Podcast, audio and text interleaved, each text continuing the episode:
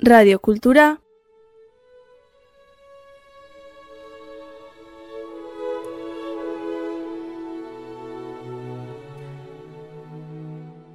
eus.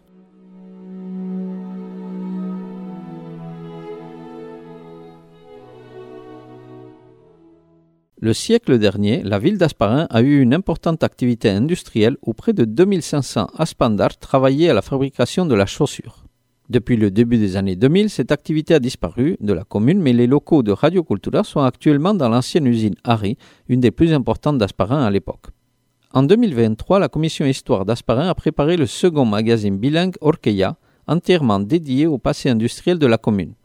Dans cette deuxième partie, Chominegi nous explique le travail de recherche mené ainsi que le côté pédagogique de la revue.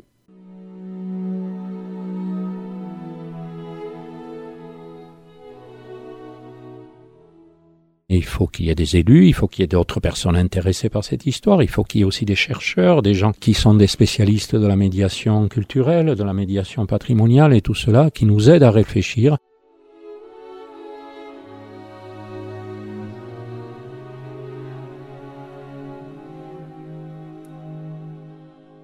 Chouminegui, euh, Aspandar, retraité depuis 2-3 ans, membre de la commission histoire d'Asparin, Ondarea.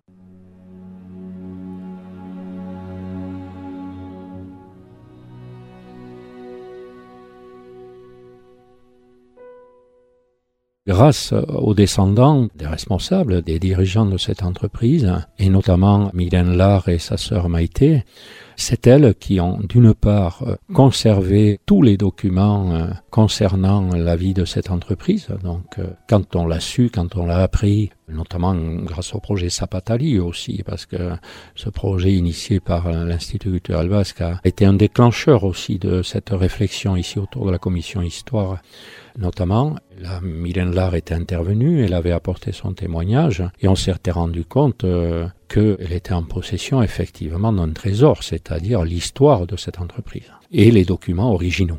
Donc ça, évidemment, euh, pour les historiens passionnés ou les historiens professionnels, euh, c'est la base hein, de la recherche, c'est les documents originaux.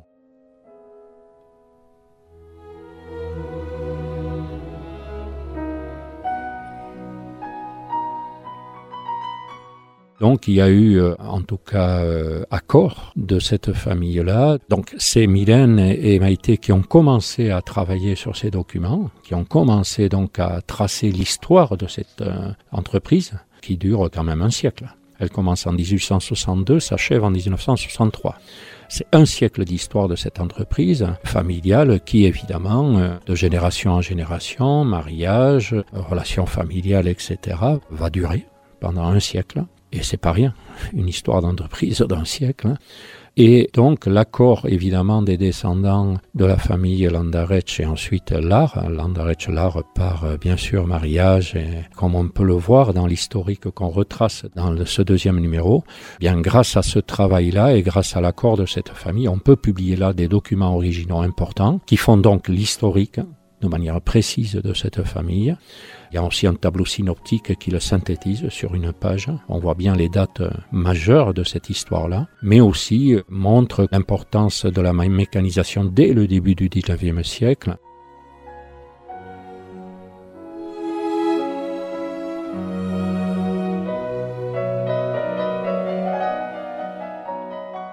Lorsque l'entreprise déménage, la conception très très, euh, je dirais presque avant-gardiste de la conception euh, architecturale des nouveaux locaux, qui seront très très bien pensés par rapport à effectivement la fabrication logique d'une chaussure depuis l'entrée des marchandises jusqu'à la sortie de la chaussure en carton et l'expédition. Donc comment cette usine en U a été conçue à l'époque? Bon, là aussi il y a des documents, les plans, l'importance du réseau des commerciaux. C'était une production qui était écoulée en France, mais aussi en Afrique du Nord, dans des îles comme la Réunion, etc. L'organisation de l'administration, euh, qui n'était pas liée bien sûr à l'ordinateur à l'époque, mais où tout était documenté dans des cahiers, dans des registres écrits. Bon, tout cela, c'est une mine d'informations pour comprendre effectivement l'histoire de cette entreprise.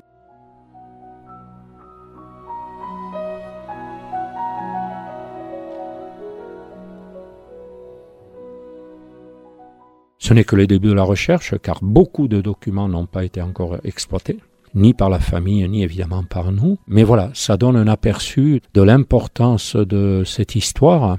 J'espère aussi que ça donnera envie à d'autres hein, descendants, d'autres euh, aventures comme cela ici sur Asparin, eh bien de fouiller, voir dans des cartons s'il n'y a pas non plus des documents de ce type-là, car tout cela, pour avoir évidemment une vue d'ensemble peu à peu de cette vie industrielle, ça va être très très important pour la recherche historique à venir.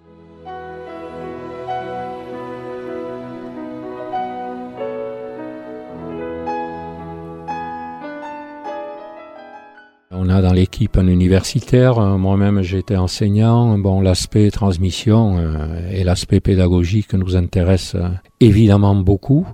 Et là, il y a une page effectivement de propositions de pistes d'exploitation pédagogique parce qu'on pense effectivement humblement que ce travail, ces documents peuvent être exploitables notamment au niveau collège et lycée, peut-être aussi au primaire en fin de cycle, en tout cas du primaire, avec bien sûr un traitement des enseignants, hein, évidemment.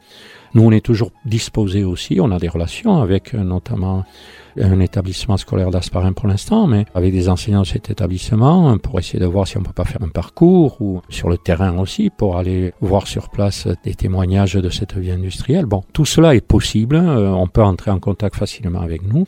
Et ça, c'est un aspect important aussi dans notre travail. Ne pas garder effectivement ces documents pour nous, mais les transmettre au plus grand nombre. Et, et bien sûr, le milieu scolaire est un lieu à privilégier, me semble-t-il, importantissime pour euh, la nouvelle génération, les intéresser à cette vie de leur grand-père, de leur grand-mère et au-delà. Arrière-grand-père, arrière-grand-mère. Mhm. Pour les plus jeunes en tout cas.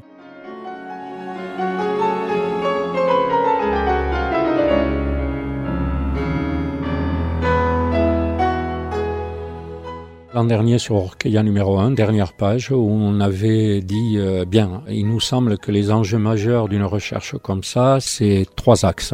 Un, évidemment, euh, les sources de cette recherche, les repérer, les classifier, commencer à fouiller, comme on vient de le dire jusqu'à présent, commencer à fouiller dans les documents que l'on repère à droite et à gauche.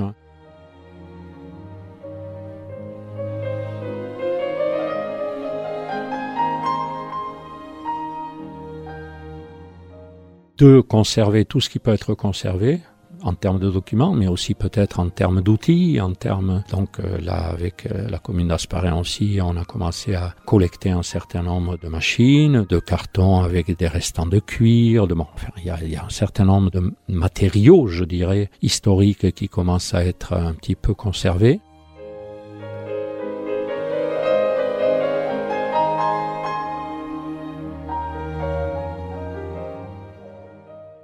Le troisième axe, c'est bien sûr la transmission, on vient d'en parler. Et sur cet axe-là, on disait déjà l'an dernier, il faut commencer à avoir une vision à long terme. Parce que cette transmission, comment on peut la mettre en scène, si on veut, plus tard. Et quand on dit plus tard, c'est pas pour demain matin, c'est pour 5, 10 ans, euh, avoir comme une vision. Et nous, on dit, on a pris un petit peu position, là, en tant que commission histoire, on dit, tiens, ce serait bien de penser à la création d'une maison de la chaussure qui témoignerait de cette histoire.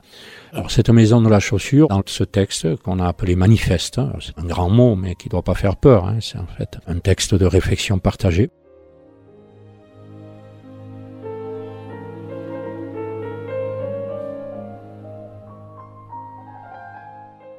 On le voit pas de nous personnellement en tant que structure personnellement et en tant que commission histoire comme un musée, mais plus comme un lieu d'interprétation voilà, alors lieu d'interprétation, il s'en fait beaucoup dans différents domaines aujourd'hui. C'est moins une vision un peu figée du musée qu'on peut avoir avec une collection d'objets qu'on présente, mais plus un lieu où on présente euh, cette histoire-là, mais de manière très dynamique, avec des outils très contemporains avec aussi des outils qui un témoignage de cette histoire-là, mais qui peut être aussi un lieu de recherche en tant que tel, et un lieu de transmission. Par exemple, on sait qu'en Saint-André de la Marche, qui a une histoire similaire, ils développent un énorme travail avec le milieu scolaire. Ils ont développé des bornes interactives et tout cela pour expliquer comment se vivait, comment se faisait cette production. Voyez Donc voilà, ça peut être une piste.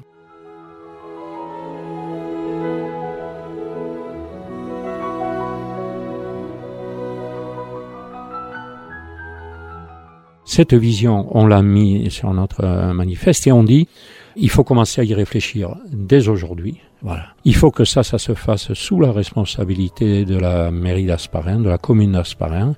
Si un groupe de travail, et nous on préconise qu'un groupe de travail de réflexion se mette en place le plus rapidement possible avec nous-mêmes, hein, mais en tant que nous, euh, un élément, la commission histoire, mais il faut qu'il y ait des élus, il faut qu'il y ait d'autres personnes intéressées par cette histoire, il faut qu'il y ait aussi des chercheurs, des gens qui sont des spécialistes de la médiation culturelle, de la médiation patrimoniale et tout cela, qui nous aident à réfléchir. Il faut sans doute des moments de formation, il faut aller voir j'ai parlé de Saint-André de la Marche, mais évidemment Romans, Fougères, des lieux comme ça, plus près de nous aussi Pontac, par exemple, qui a eu une histoire très importante aussi sur la chaussure.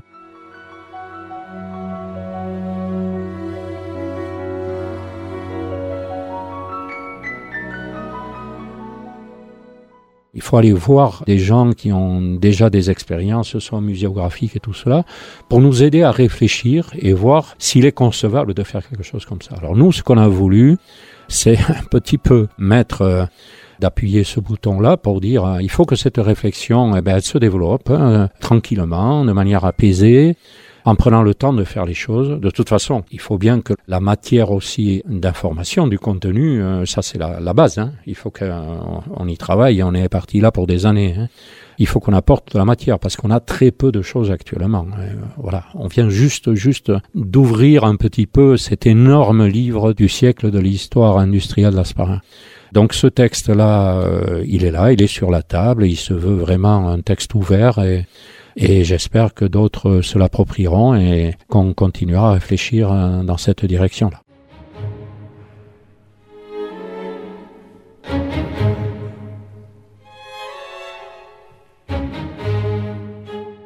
soit se mettre en contact avec un des membres de la commission directement et ou très simple aussi euh, nous écrire nous envoyer un message à notre adresse on a une adresse mail, comme on dit. Euh, ça s'appelle histoire ondarea, comme ça se prononce, O-N-D-A-R-E-A, tiré asparné, asparné en basque, asparné.fr.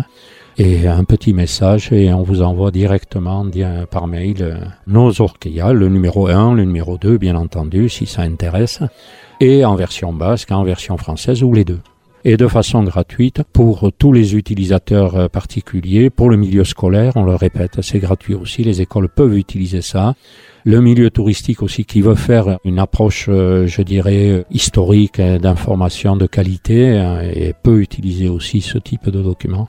Pour toute autre utilisation, nous demander au minimum euh, la permission d'utiliser ces documents.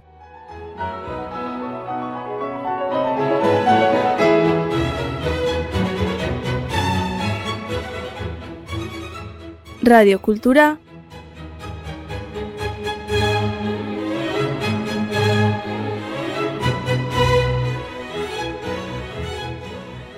Punto Eus.